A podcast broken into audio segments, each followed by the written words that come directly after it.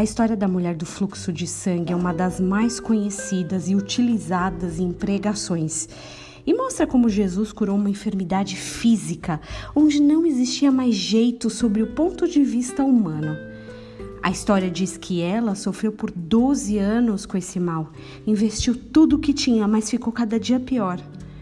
Havia uma lei em vigor na época que dizia que todas as mulheres, no momento do seu fluxo, ficariam imundas, portanto, elas deveriam ser totalmente afastadas do convívio com os demais.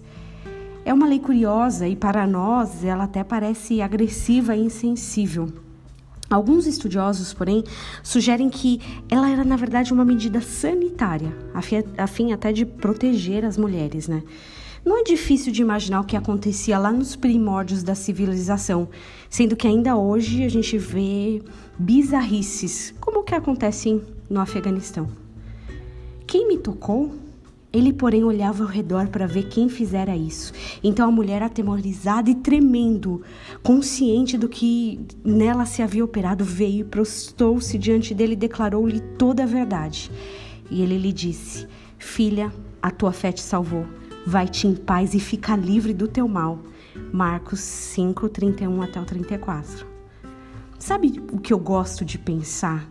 que além da cura física, o Senhor queria mostrar à multidão que ele estava devolvendo essa mulher à vida social. Todos sabiam, a sua comunidade sabia que ela era uma mulher imunda nos termos da época. Agora todos saberiam que ela seria uma mulher restaurada. Já não precisariam afastá-la da sociedade, agora novamente ela poderia conviver com seus.